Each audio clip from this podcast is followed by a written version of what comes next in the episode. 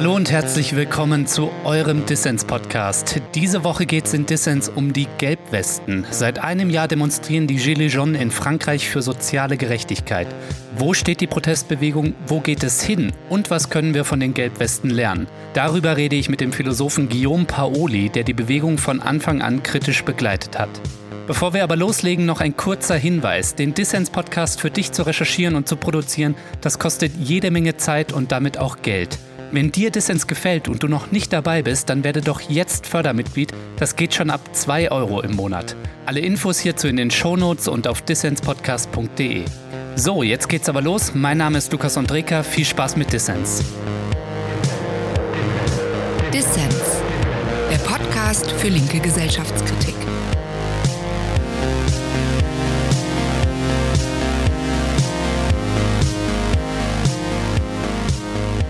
Guillaume, schön, dass du beim Dissens-Podcast dabei bist. Danke für die Einladung. Ja, seit einem Jahr protestieren die Gelbwesten ungebrochen in Frankreich für mehr soziale Gerechtigkeit. Guillaume, wo steht die Gelbwestenbewegung heute? Na, erstens, also bestehen sie noch. Äh, das ist schon das Interessante dabei, weil sie wurden so oft für tot erklärt und äh, man merkt, dass es immer diese Präsenz gibt. Mhm. Demonstrationen, äh, da werden nicht so gut besucht wie früher, ja. was sich dann leicht erklären lässt durch die Polizeirepression, die da stattgefunden hat. Und auch, weil die Menschen, glaube ich, die Nase voll haben, also jeden Samstag zu demonstrieren ohne mhm. etwas wirklich so also Konkretes damit zu erreichen.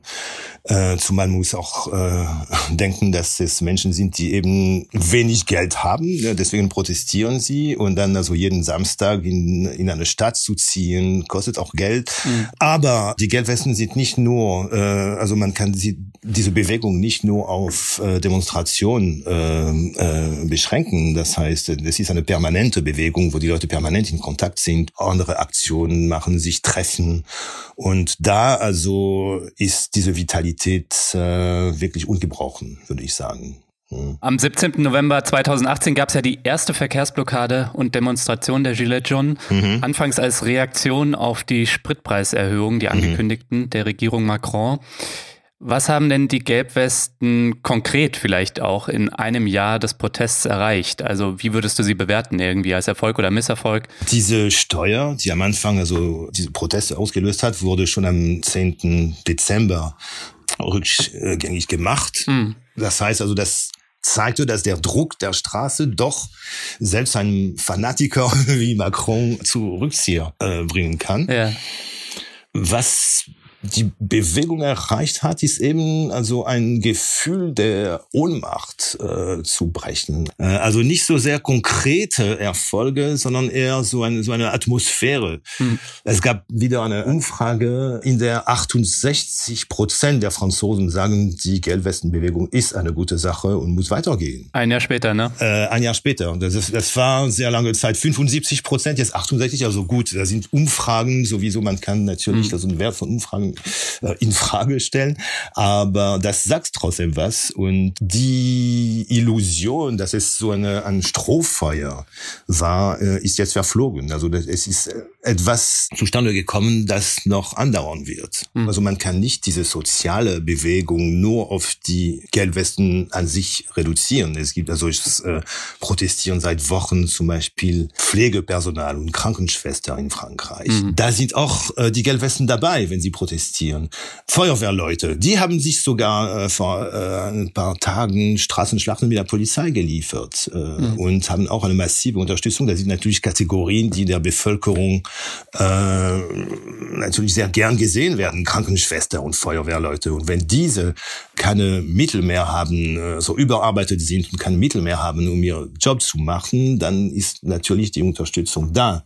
Und all diese Bewegungen lehnen sich an die Geldwesten an, in ihrer Aktionsform und an ihre mhm. Radikalität. Das heißt also, es ist für allen klar, dass mit üblichen Streiks, ja, wir streiken einen Tag, wir machen eine Demo, damit wir nichts erreicht. Ja. Und vor allem also die die die Geldwesten sind überall da, wo äh, solche Menschen äh, äh, sich erheben und sorgen für eine Art äh, Kontinuität, so ein Zusammenhang. Ja. Äh, wenn du sagst, sie lehnen sich an die Gelbwesten an, ähm, in Symbolik oder auch in Protestform? Also das mit dem Symbol der Gelbwesten, glaube ich, äh, spielt keine große Rolle mehr. Das war sehr wichtig am Anfang der Bewegung, um sich äh, gegenseitig zu erkennen. Mhm. Die Gelbwesten selbst tragen immer weniger gelbe Westen weil da ist ein Risiko dabei verbunden. Also an einem Samstag, wenn du mit einem gelben Weste in Paris dann äh, spazieren gehst, dann kriegst du eine Geldstrafe von 135 Euro für äh, Vorbereitung eines nicht genehmigten Demonstrationen. Ah, wirklich? Okay. Ja, ja, ja. Es sind viele, die schon diese Geldstrafe äh, zahlen müssten. Und das heißt also, ich bin mir nicht sicher, dass wir noch in ein, ein paar Monaten über die Gelbwesten reden können, sondern über eine allgemeinere, aufrührerische Atmosphäre, die jenseits von konventionellen Protestformen äh, geht. Also das, glaube ich, ist jetzt fest geankert. Du hast gerade ein Buch über die Gelbwesten in Frankreich veröffentlicht. Soziale mhm. Gelbsucht heißt es. Kannst du mal mhm. erklären, wie der Titel zu verstehen ist? Soziale Gelbsucht. Na, Gelbsucht, also klar, so die Andeutung Gelbwesten, Gelbsucht äh, ist äh, naheliegend und ich habe das Wort gewählt, weil es Gelbsucht ist keine Krankheit, es ist ein Symptom. Mhm. Ja. Und äh, die Gelbwesten sind auch keine Krankheit, sondern ein Symptom. Mhm. Und natürlich ist Gelbsucht auch ansteckend. Die Ansteckung äh, der Gelbwesten in Frankreich und auch international ist auch ziemlich faszinierend. Deswegen fand ich die Beschreibung ziemlich gut passt. Ich habe das Buch sehr gerne gelesen. Was ich auch sehr schön fand, ist, wie es gestaltet ist. Und in der Mitte des Buches finden sich Bilder von Gelbwestenträger beziehungsweise Nahaufnahmen von ihren Gelbwesten und den Aufschriften, die sie darauf platziert haben, die Protestler. Und eine ist mir da sehr in Erinnerung geblieben, das war die Aufschrift Omnia sunt communia, zu Deutsch allen alles. Ein Wahlspruch von Revolutionären während der Bauernkriege im frühen 16. Jahrhundert. Was war denn, Guillaume, dein liebster Spruch auf einer Gelbweste? Ich muss mich zunächst entschuldigen bei Leuten, die also das Buch lesen werden, weil äh, leider sind diese Sprüche nicht übersetzt, also äh, im Buch. Das ist natürlich, die sind alle auf die meisten auf Französisch und es war. Ich habe in meinem spärlichen Französisch auch nicht alle verstanden. Das war ein Fehler. Da konnte ich mir herleiten. Um das wieder gut zu machen, ähm, gibt es eine Facebook-Seite Soziale Gelbsucht, wo ich dann diese Übersetzungen dann eingetragen habe, damit okay. dann äh, diejenigen, die das äh, möchten, können das trotzdem die Übersetzung lesen. Mhm. Mein Lieblingsspruch auf, auf diesem Rücken ist La liberté sans l'égalité, ce n'est rien. Das heißt, äh, Freiheit ohne Gleichheit ist mhm. nichts. Und da war ich wirklich sehr froh, weil wie kann das funktionieren? Man muss noch ein dritter Wert hinzufügen, nämlich diese berühmte Fraternité, Brüderlichkeit, und man würde heute sagen Solidarität, ja. Und das war also das Triptychon, ja, äh, der französischen Republik, ja, Freiheit, Brüderlichkeit, Gleichheit, kommt daher. Mhm. Und deswegen fand ich das sehr interessant, dass einer äh, auf die Idee kommt, um seinen Gelbwesten zu schreiben, äh, Freiheit ohne Gleichheit ist nichts. Das ist mein Lieblingsspruch. Ja. Würdest du vielleicht sagen, ähm, es lohnt sich der Blick nach Frankreich und was können wir vielleicht hierzulande auch von den Gelbwesten lernen? Gegenwärtig hört man ja vor allem in Deutschland wenig über die Gilets jaunes.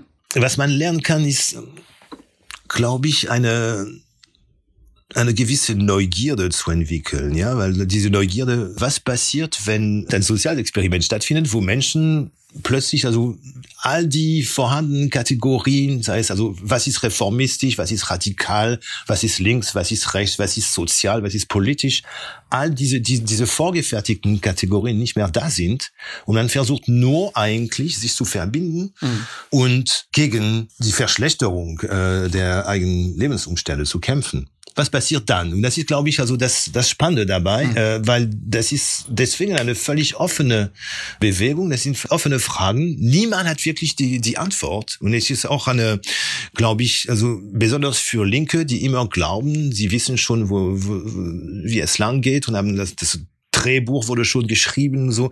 Das hm. ist eine, eine sehr gute Lehre. Also zu, sagen, zu sehen, wie eigentlich es vielleicht noch vorteilhafter ist, wenn man eben auf diese, auf dieses Drehbuch verzichtet und stattdessen also schaut, was passiert und versucht eben dementsprechend zu intervenieren.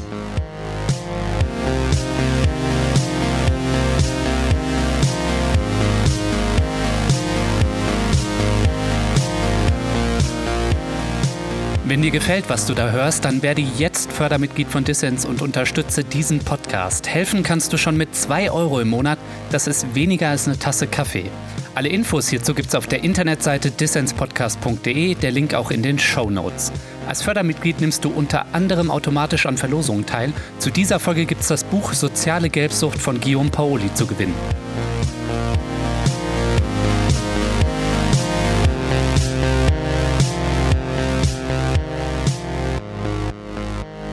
Ihr hört den Dissens-Podcast. Zu Gast ist der Philosoph Guillaume Paoli.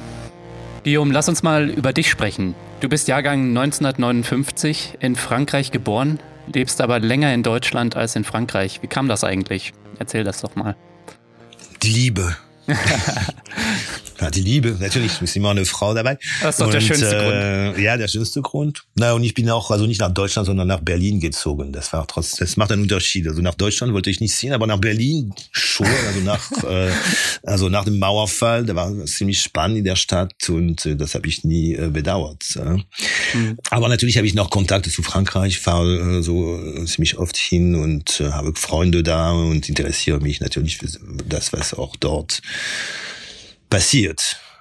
Wo kommst du denn gebürtig eigentlich her? Also aus welcher Stadt oder welchem Dorf in Frankreich? Ich bin in der Normandie äh, gewachsen. Also ursprünglich kommt meine Familie aus Korsika. Da war ich zuletzt im Urlaub. Ja, ja. Aber da gab es keine, keine Gelbwesten, weil sie meinen, ja, wir haben andere Möglichkeiten zu rebellieren, als nur Gelbwesten zu tragen. Ja, die Korsen. Sie haben die Dynamit und äh, Kalaschnikow und so weiter. nee, aber gut, das ist ja auch Folklore. Ja? Aber sonst bin ich in, in der Normandie, in der Nähe von Rouen aufgewachsen. Da war ich auch also im letzten Dezember bei äh, einer Demonstration. Das war ziemlich ja. interessant, der Gelbwesten dort. Ja, für jemanden, der beides kennt, Frankreich und Deutschland, dem muss ich jetzt natürlich die Frage stellen und du thematisierst das auch in deinem Buch. Ähm, in Deutschland ist der Mindestlohn geringer als in Frankreich. Mhm. Das schreibst du. Das Prekariat ist größer. Und trotzdem haben wir hier keine Gelbwesten, es wird nicht aufbegehrt. Ähm, hm. Wie erklärst du dir das? Wenn ich das nur könnte. Also ich werde das, also ich äh, stelle die Frage in meinem Buch, aber ich versuche keine eindeutige Antwort zu liefern. Ähm, das hat natürlich viele Gründe. Mhm. Ich denke nicht, dass es also grundsätzlich, dass die Franzosen ein, ein Gen, ein Protestgen haben, das äh, den Deutschen fehlt. Das wird ja gerne äh, als Erklärung angebracht. Ne? Die autoritätshörigen Deutschen, ne? Genau und die und die rebellischen Gallier. Ähm, es hat natürlich historische Gründe. Man kann also bis zur französischen Revolution zurückgehen und dann Pariser Kommune mm. und Volksfront und so weiter und so fort. Und dann die deutsche Geschichte, die dann nicht so glücklich ist, wo die Revolution missglückt sind. Und ja. andererseits würde ich sagen, dass die, sagen wir mal, die herrschende Klasse äh, ein bisschen schlauer in Deutschland als in Frankreich ist. Also sie haben äh, viel mehr Kompromissbereitschaft gezeigt. Es ist unvorstellbar, zumindest bis jetzt in Deutschland, dass die Polizei so eine Gewalt mhm. übt wie, äh, wie in Frankreich, wo wirklich, muss man noch, noch mal sagen, es, es gibt über 20, ich glaube 25 Menschen, die ein Auge verloren haben. Es gab tausende schwer Verletzte. Also äh, das ist wirklich so eine unglaubliche Gewalt von Seiten der Polizei. Mhm. Ich meine, das hat eine große Rolle in der Radikalisierung der, der, der Gelbwesten gespielt. Am Anfang haben sie wirklich gedacht, die Polizei ist mit uns. Sie haben auch dieselben Probleme wie wir und so weiter. Und sie haben immer geschrien am Anfang, die Polizei Polizei kommt, äh, die Polizei mit uns. Und dann äh, natürlich wurden sie nur zusammengeschlagen. Und was natürlich auch zu gegen Gewalt und Radikalisierung geführt hat. Mhm. Aber das, was man über die Polizei sagt, kann man auch über äh, eben die, die äh, Verhandlungsbereitschaft oder die, die Integrationsbereitschaft, also äh, ich meine, die Hartz-IV-Gesetze und die Agenda 2010 sind zustande gekommen, weil auch die, man muss nicht vergessen, die, die Gewerkschaften sind einbezogen worden. Das wäre in Frankreich undenkbar. Ähm, aber das reicht auch nicht als, äh, als Erklärung. Also ich, es, es gibt wahrscheinlich keine monokausale Erklärung und ich kann nicht so richtig, also besonders jetzt habe ich, jetzt glaube ich nicht die Zeit, um all diese diese Ursachen zu äh, äh, zu ergründen. Guillaume, vor einigen Jahren warst du Mitbegründer der glücklichen Arbeitslosen und 2003, als die SPD- und Grünkoalition den Niedriglohnsektor und Hartz IV in Deutschland auf den Weg bringt.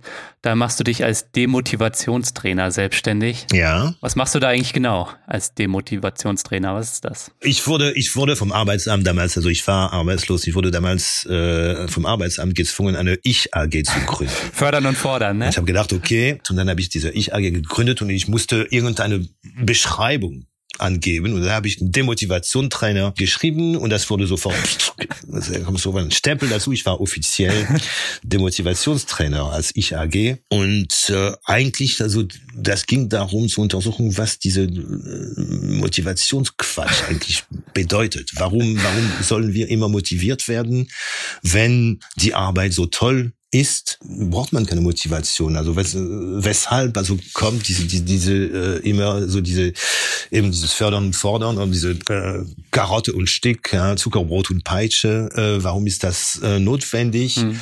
Wenn Andererseits behauptet wird, ja, Arbeit ist so wichtig für das Leben. Wenn es so wichtig ist, also äh, und man nicht blöd ist, dann also dann arbeitet man halt, ja, also äh, ohne ohne Zwang und ohne Motivation von außen. Mhm. Ja. Was würdest du jetzt unseren Hörerinnen und Hörern irgendwie so als eine richtig gute Demotivationsstrategie? Du bist ja ein Trainer, mhm. also gib uns mal irgendwie so einen kleinen Einblick. Wie können wir uns so richtig schön demotivieren? Gut, äh, um eben das Klima zu schonen, muss man weniger arbeiten. Das ist ganz klar. Also äh, das ist ein guter Grund. Das, das sagt nicht nur ich, sondern sondern sagt auch sagen auch Experte, die meinen, also die beste äh, Klimamaßnahme wäre die äh, neun Stunden Woche, neun Stunden. Ja. Und auch, also weil dann man weniger pendeln würde, auch weniger konsumieren natürlich, aber gut, äh, braucht man wirklich äh, so jedes Jahr einen Computer kaufen oder eine neue Waschmaschine. Im Moment mit dieser verstärkten Bewusstsein äh, für die Klimakatastrophe ist das also wirklich sehr demotivierend oder eine gute Motivation, um weniger zu arbeiten. Hm?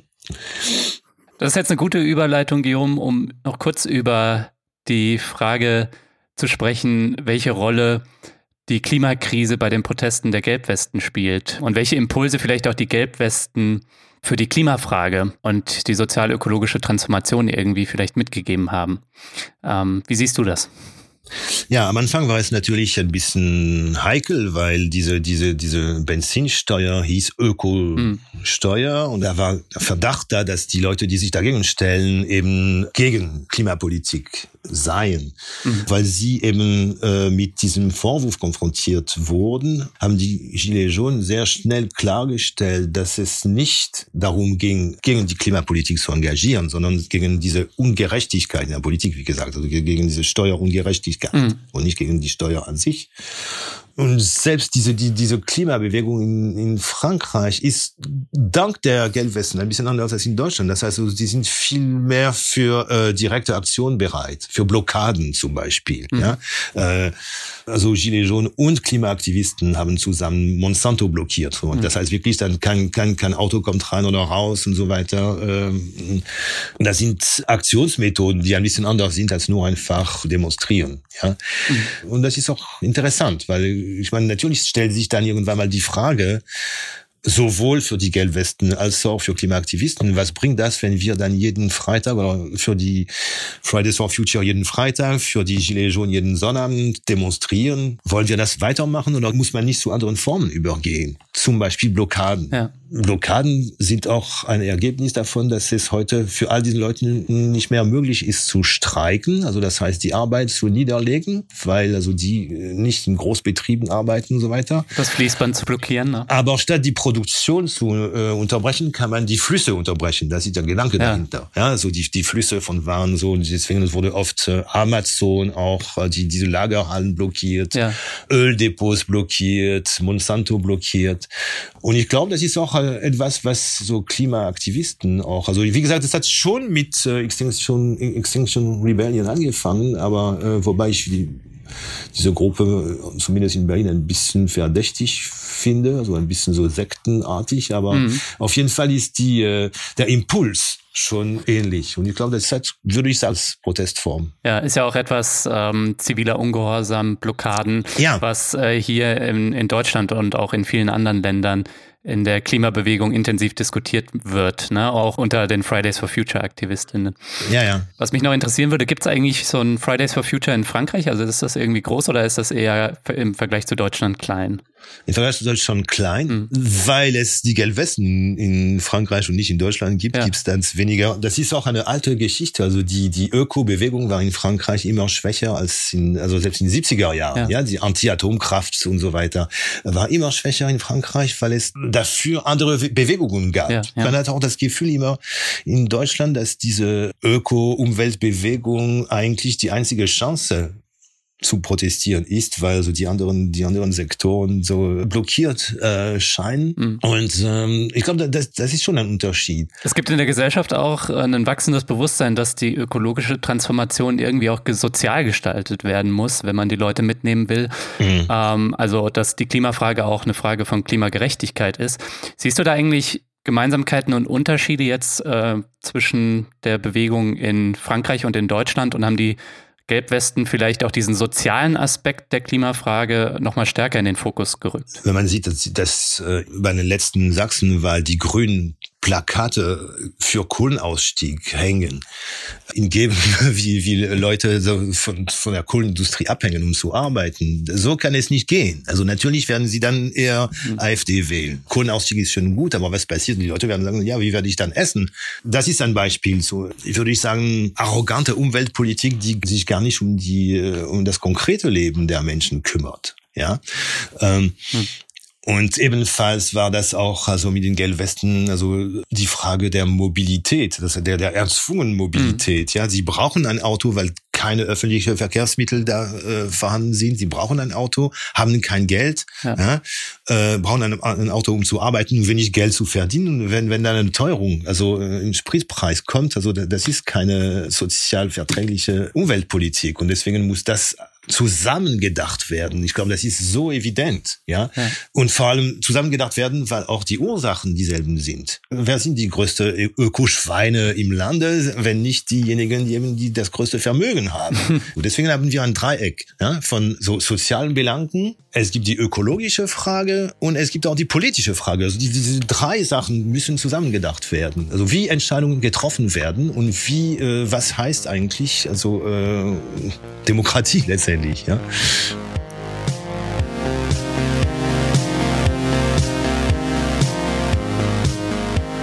Wusstest du eigentlich, Dissens hat mehr als 200 Fördermitglieder, die diesem Podcast eine Perspektive geben. Aber wir brauchen deine Unterstützung, um weiterhin gute Ideen für alle senden zu können und damit ich nicht weiter für etwa 5 Euro die Stunde diesen Podcast mache, sondern vielleicht bald zum Mindestlohn. Mach also mit bei Dissens, du kannst 30 Tage kostenlos reinschnuppern.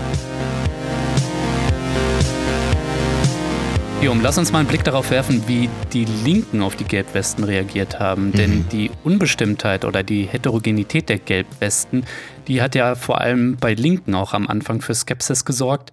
Mangelnde Kohärenz waren da Vorwürfe oder die Offenheit gegenüber Rassismus oder Antisemitismus. Wie beurteilst du denn die Distanz der Linken am Anfang der Bewegung und hat sich da im Laufe der Zeit was geändert, weil sich vielleicht auch die Gelbwesten verändert haben? Also die Skepsis am Anfang hatte ich auch. Mhm. Also ich habe mich auch am Anfang gefragt, was ist das für eine Bewegung? Allein wegen der Symbolik. Also ich habe Freunde, die heute noch, also sagen, nichts von Gelbwesten hören wollen, weil sie die Trikolore-Fahne schwenken und die Marseillaise singen. Also da sind Symbole, die normalerweise eher rechten oder konservativen gehören. Mhm. Ja, obwohl natürlich Marseillaise und Trikolore einen, einen revolutionären Ursprung haben. Ja. Auf der linken Seite ist es eher die internationale und die rote Fahne. Ja, und also äh, diese Menschen zu sehen mit Trikolore und äh, Marseillaise, das war schon am Anfang ziemlich äh, verdächtig. Mhm. Ich hatte auch Schwierigkeiten. Ich war einmal da bei einer Demonstration im letzten Dezember und diese Marseillaise und diese Tricolore, da so kriege ich auch leichten Pickel. Ja, also, dabei, also irgendjemand hat einen Typen gefragt, also einen Demonstrant gefragt, warum singt ihr denn die Marseillaise? Und er meinte, das ist das einzige Lied, das alle kennen. was ich auch interessant finde, weil ja, die Internationale kennt nicht unbedingt jeder. Es kommt darauf an, was man für einen politischen Background hat, aber die Marseillaise kennen alle, deswegen haben sie das gewählt. Das war vielleicht eine Erklärung. Mhm. Es gab Menschen unter ihnen, die Le Pen gewählt hatten. Das heißt nicht unbedingt, dass sie Rechte sind, sondern dass sie Le Pen gewählt haben. Also macht doch irgendwie einen Unterschied und andere hatten äh, Linke gewählt und die meisten hatten gar nicht gewählt. Also äh, ja. die letzte Wahl in Frankreich da haben 16 Millionen, also bei der Stichwahl 16 Millionen Franzosen nicht gewählt. Äh, die wollten nicht eben zwischen Le Pen und Macron wählen. Also ich glaube, also unter den Gelbwesten sind viele, die dazu gehören, zu diesen Nichtwählern. Hm. Aber diese Uneindeutigkeit, da konnte man nicht wissen, in welche Richtung sich diese Bewegung begibt. Also die Menschen selbst wussten das nicht. Und mhm. äh, Le Pen hat am Anfang die rechte Presse, die konservative Presse selbst, also die haben die sehr gelobt und so, solange das um Steuer ging. Das war die Ambiguität, weil Anti-Steuerrevolte mhm. kommen eher von rechts als von links. Ja, der französische Poujadismus, richtig? Poujadismus, das war auch eine, eine Steuerrevolte in den 50er Jahren und der erste große Poujadist war Jean-Marie Le Pen. Er hat so seine Karriere angefangen. Mhm. Also das heißt, es gibt wirklich diese Tradition, die sich sehr gut mit Wirtschaftsliberalismus eigentlich äh, versöhnt. Ja, so gegen Steuer, der Staat äh, will, äh, klaut unser Geld und der Staat muss schlanker werden und so weiter. Deswegen also war schon Verdacht angesagt. Ähm, die Frage war nur, okay, mal abwarten und nicht nur mal abwarten, sondern. Wir mischen uns mal ein. Ja, ja. Und diskutieren mit den Menschen und so. Und das war ziemlich erfolgreich, weil durch diese Diskussion wurden einige Sachen auch klarer. Mhm. Also das äh, der entscheidende Punkt wollte man hingehen und, äh, und sich einmischen und mitdiskutieren oder hat sich man in seiner linken Reinheit eingehüllt? Und ich glaube, das ist dann also die eigentliche Trennung. Aber die Bewegung selbst ähm, hat es geschafft, irgendwie, dass Rechte rausgedrängt wurden oder spielen rechte Kräfte in der heutigen Protestbewegung der Gelbwesten noch eine Rolle?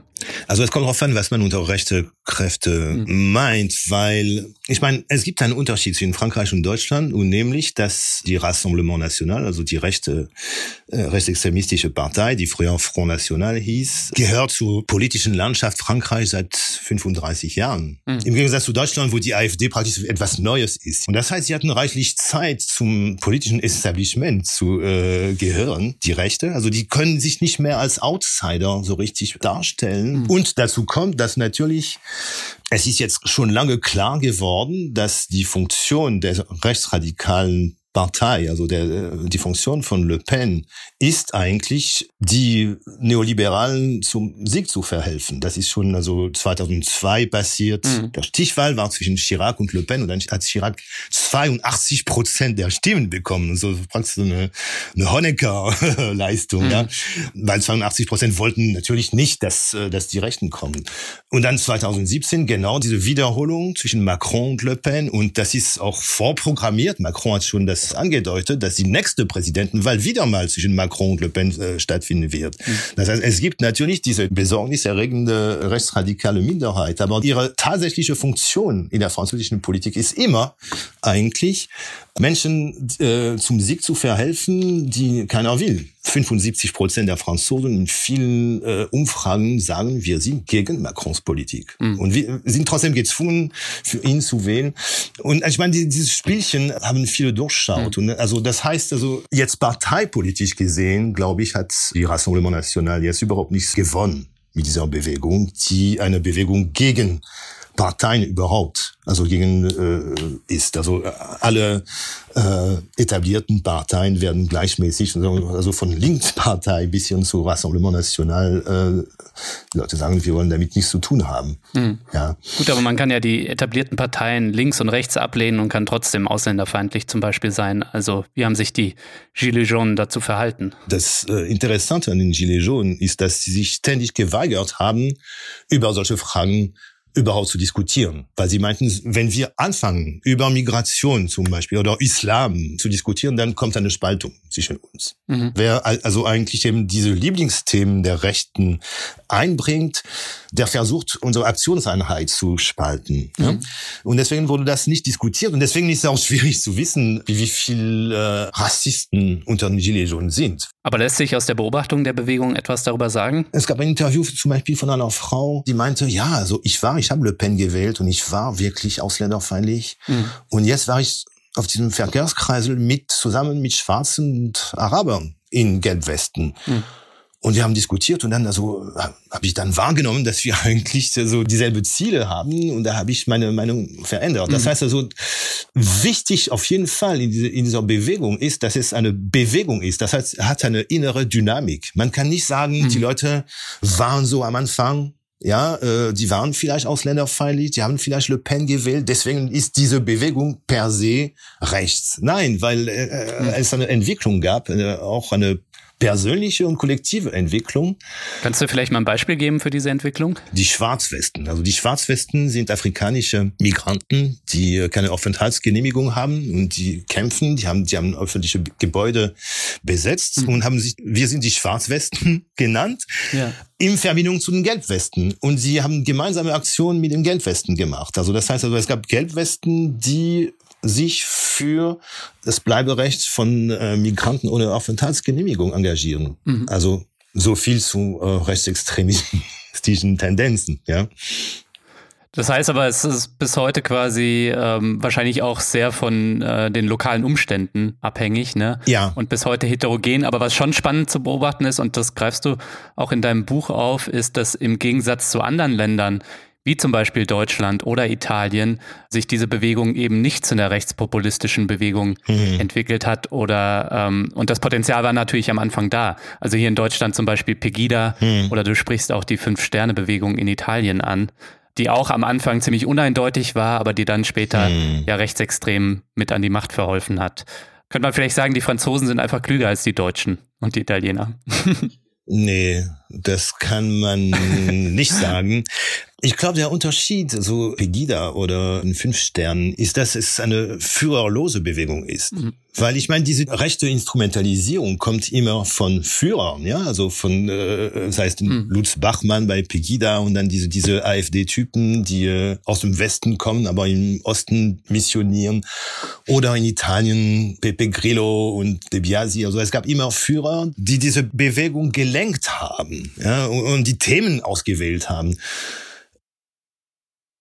bis heute, also seit einem Jahr, ist keine äh, äh, Führerpersönlichkeit entstanden aus dieser Bewegung. Und das ist wirklich sehr bemerkenswert. Ja, es gibt ein paar Menschen, die bekannt sind, weil sie die Initiatoren waren, aber sie trotzdem sich immer davor gewehrt haben, als Wortführer oder, oder Chefs oder Leader äh, zu sein. Und all diese Entscheidungen, zum Beispiel, wo wir demonstriert und so weiter, also das sind wirklich eine, eine sehr basisdemokratische Bewegung mit all den Problemen, die das auch mit sich bringt, natürlich, weil wie werden Entscheidungen getroffen und wie kann man so eine strategische Debatte führen. Äh, das sind dann die, die Schwächen dieser Bewegungen, dass es keine richtige Struktur gibt. Mhm. Aber ich glaube, dass der wichtige Grund, weshalb äh, letztendlich die Rechten keine Chance hatten. Mhm. So am Anfang gab es tatsächlich Versuche, also mehr als Rechte, sogar sogar wirklich Nazis und Antisemiten so äh, äh sich einzuschleichen. Und die wurden immer weniger, weil sie merkten, das kommt überhaupt nicht gut an. Mhm. Ja. Aber würdest du sagen, die Bewegung hat mittlerweile oder im Laufe der Zeit ein linkspolitisches Profil gewonnen? Also ich meine, Themen wie höhere, höhere Besteuerung von Reichtum und Gewinn, Mindestlohn und sie versuchen sich ja auch zu organisieren über Vollversammlungen, von verschiedenen Ortsgruppen, was jetzt auch Dinge sind, die nicht mit rechts assoziiert werden, sondern eher mit links, ne? Ich glaube also diese Idee, wir sind weder links noch rechts, äh, bleibt. Ich, okay, ja. ich glaube, eine Bewegung ist immer davon abhängig, wogegen sie kämpft. Mhm. Und der Gegner, nämlich Macron, hat selbst behauptet immer, ich bin weder rechts noch links. Mhm. Das ist das eine. Und rechts und links werden in Frankreich äh, viel mehr noch als in Deutschland als äh, parteipolitisch gesehen. Okay, also ja. die Rechte und Linke, das waren die die zwei äh, Seiten in der Nationalversammlung. Und das ist wirklich da um eine, kann man sagen, außerparlamentarische Opposition geht, haben diese Begriffe nicht so richtig äh, ihr Platz. Und, äh, und vor allem, was ich interessant finde, ist, da diese Menschen in ihrer großen Mehrheit keine politische Erfahrung haben, ja, und keine politische Kultur, könnte man sagen sogar, ja. Es ist wie, okay, wir fangen vom Anfang an. Mhm. Ja, und das ist wirklich ein, äh, sehr interessant, auch für Menschen, die eine politische Erfahrung denken, okay, nehmen wir an, wir wissen nichts von links und rechts und so, was wollen wir und welche Werte haben wir, was wollen wir nicht und so weiter. Ich glaube, das ist eher so, ist das passiert. Ja. Gut, die sozialen Themen, also Mindestlohn und so weiter, das war schon vom Anfang an da. Ja, also das war ganz klar, dass die Bewegung nicht nur gegen Benzinsteuer war, sondern auch für die Wiedereinführung des Vermögenssteuers. Also das war praktisch schon, also die, diese, diese, diese soziale Komponente war schon vom Anfang an da. Ja. Nun, also bei diesen äh, Versammlungen, da bin ich ein bisschen vorsichtiger, weil das ist eigentlich eine Minderheitserscheinung äh, innerhalb der Gilets jaunes. Das heißt, äh, Menschen, die okay. seit einem Jahr äh, regelmäßig eine, die nennen das Versammlung der Versammlungen organisieren, treffen die sich zusammen und versuchen, eine gemeinsame Struktur zu äh, entwickeln, was ich auch sehr lobenswert finde, keine, keine Frage. Das sind aber meiner äh, Meinung nach Menschen, die eben diese linke Erfahrung schon haben und ein bisschen atypisch sind. Also praktisch die, die meisten, mhm, okay. bei den meisten Geldfesten, man ich sage nicht, dass es gut oder schlecht ist, aber man muss schon feststellen, dass die meisten Gelbwesten machen normalerweise keine regelmäßige äh, Versammlungen, ja, treffen sich so gelegentlich, aber diese Formalisierung der Bewegung, da muss man schon eben auf eine gewisse politische Erfahrung äh, verfügen. Hm. Dieser Versuch ist natürlich interessant, diese Bewegung zu strukturieren, ist aber bis jetzt auf jeden Fall würde ich sagen äh, sehr marginell. Also man merkt zum Beispiel also die die äh, ja. Facebook-Seiten, die ich erwähnt habe, wo wirklich also Hunderttausende da äh, sich melden. Da ist von dieser von diesen äh, Versammlungen der Versammlungen äh, keine Rede. Ich habe das Gefühl, das interessiert sie nicht oder so. Ja, die Bewegung entzieht sich den klassischen politischen Koordinaten. Mich würde aber schon noch interessieren, wie sich denn dann die klassischen linken Organisationen, jetzt zum Beispiel Gewerkschaften oder linke Parteien, ich denke da jetzt zum Beispiel an Jean-Luc Mélenchon, äh, wie die sich zu den Gelbwesten verhalten. Ich meine, das ist also das Interessante wirklich, also das Spannende an Gelbwesten ist, äh, das ist weder eine politische Bewegung, also wie eine Partei mhm. oder und, und noch eine rein soziale Bewegung wie eine Gewerkschaft. Das heißt, sie kümmern sich sowohl um, also ihr Anliegen ist sowohl politisch als auch sozial, mhm. wie man so will. Ne? Also die übernehmen praktisch äh, Aufgaben von Gewerkschaften und von Parteien das führt uns zum 19. Jahrhundert fast zurück, ja, also als diese Trennung zwischen Partei und Gewerkschaft noch nicht gab. Ja. Und das macht eben die Sache interessant, weil es eröffnet so äh, ein unbekanntes Feld. Richtet sich diese Forderung an die Politik oder an die Unternehmer und so weiter. Ja. Und deswegen äh, haben sowohl Parteien als auch Gewerkschaften Schwierigkeiten damit weil nur ein Teil ihres Feldes finden sich wieder in den, bei den Gelbwesten und das andere nicht. Ich würde sagen, das ist natürlich anders zwischen Parteien und Gewerkschaften, weil die Gewerkschaften haben eine Basis und die Basis hat sich schon lange also äh, identifiziert mit den Gelbwesten. Die sagen, ja, mhm. mindestens haben sie was erreicht, also mehr erreicht als die Gewerkschaften äh, in, in den letzten 20 Jahren. Ja, und diese Anerkennung gibt's gegenseitig auch. Die Gelbwesten, glaube ich, sind misstrauisch gegenüber Gewerkschaften als Struktur, nicht äh, gegenüber Gewerkschaften. Mhm. Das heißt also, man kann, äh, ich kenne Leute, die also äh, in der CGT sind und die dann äh, ständig Aktionen mit Gelbwesten machen. Das ist überhaupt nicht die, äh, nicht das Problem. Also es ist keine kein persönliches Problem, meine ich, ja, aber es ist ein strukturelles.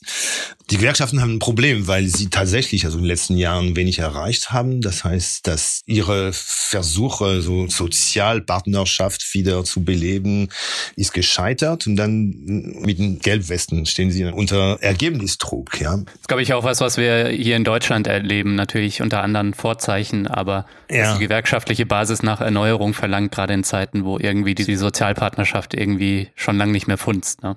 Ja, aber wie gesagt, es ist, ich glaube, es ist in Frankreich noch dramatischer. Mhm. Die meisten Menschen sich von Gewerkschaften nicht mehr repräsentiert fühlen. Und da wir bei Repräsentation sind, das ist eben auch die Frage mit den Parteien. Also Leute fühlen sich nicht von Parteien repräsentiert, und zwar sowohl Linken als auch Konservativen oder liberalen Sozialisten, Rechten, egal. Also ich glaube, die äh, es gibt einen äh, Vertrauensverlust gegenüber der Parteiform als solche. Mhm. Ja.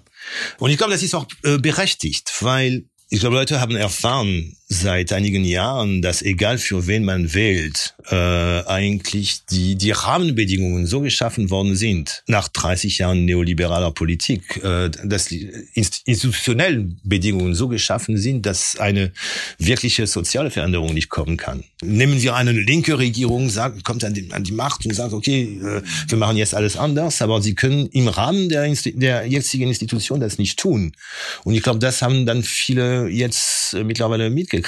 Ich glaube, die, die, die linke Partei wird nicht äh, von Gelbwesten profitieren. Ich habe nicht das Gefühl. Außerdem sie sind natürlich verstritten, wie alle linke Parteien der Welt.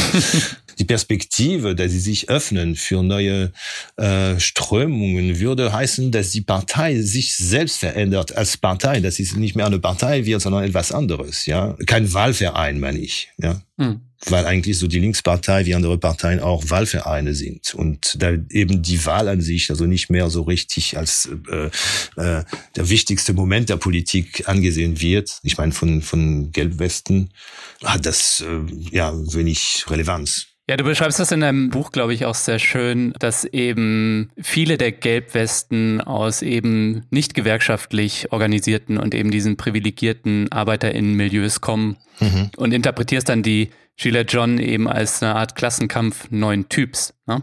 Ja. Vielleicht kannst du das nochmal ein bisschen ausführen, was du damit meinst da diese Bewegung eine völlige Überraschung kam, also kamen Soziologen, haben das alles untersucht, haben die Leute interviewt und äh, die meisten dieser Menschen kommen eben nicht also von diesem gewerkschaftlich äh, organisierten industriell Arbeiterklasse. Ja, ja. Also was man unter Arbeiterklasse normalerweise versteht, sind, äh, ist das so Industrieproletariat, wie man früher sagte, sondern Menschen, die eher so in Kleinbetrieben oder selbstständig äh, arbeiten oder selbstständig. Mhm. Es gab wenig Arbeitslosen, zumindest zumindest am Anfang.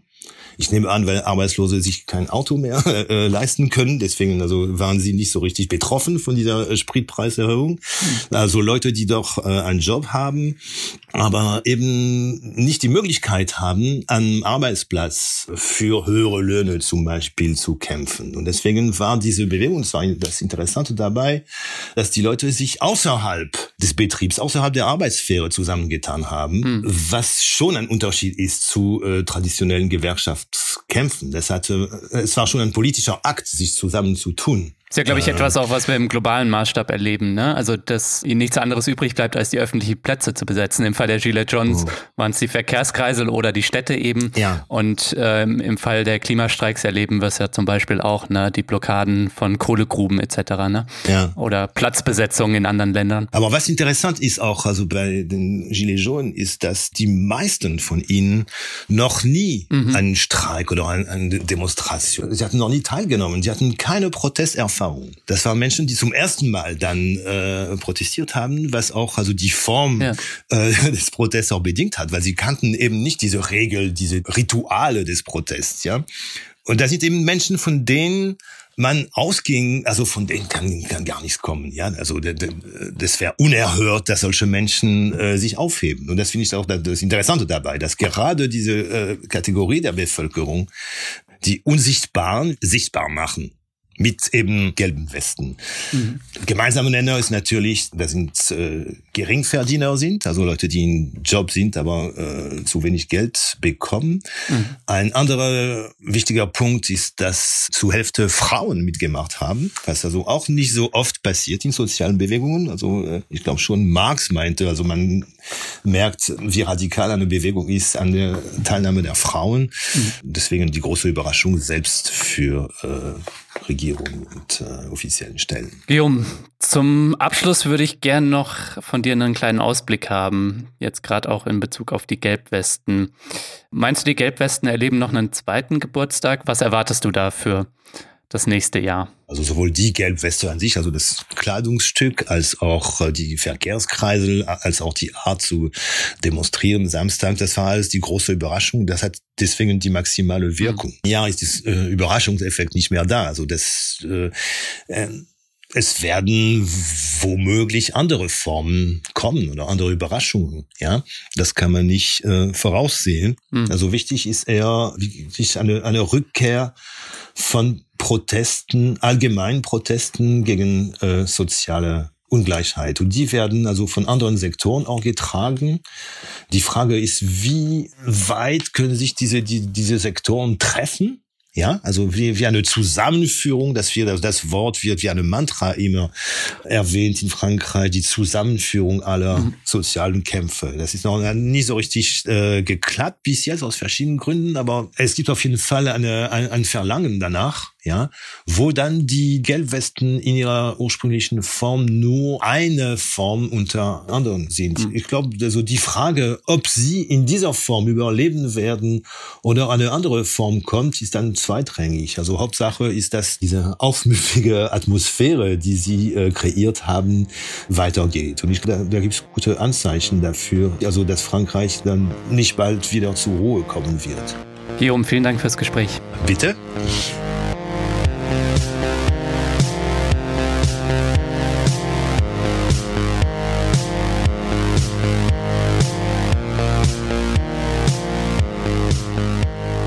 Das war der Dissens-Podcast für diese Woche. Schön, dass ihr dabei wart. Zu Gast war der Philosoph Guillaume Paoli.